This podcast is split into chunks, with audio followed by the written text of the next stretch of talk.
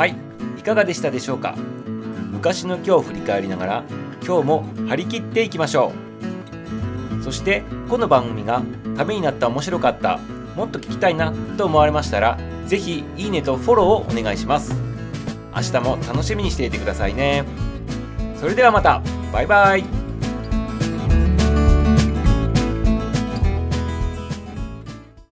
日は何の日？気になる日。の番組は気になるパーソナリティミサウがお届けをしていきます。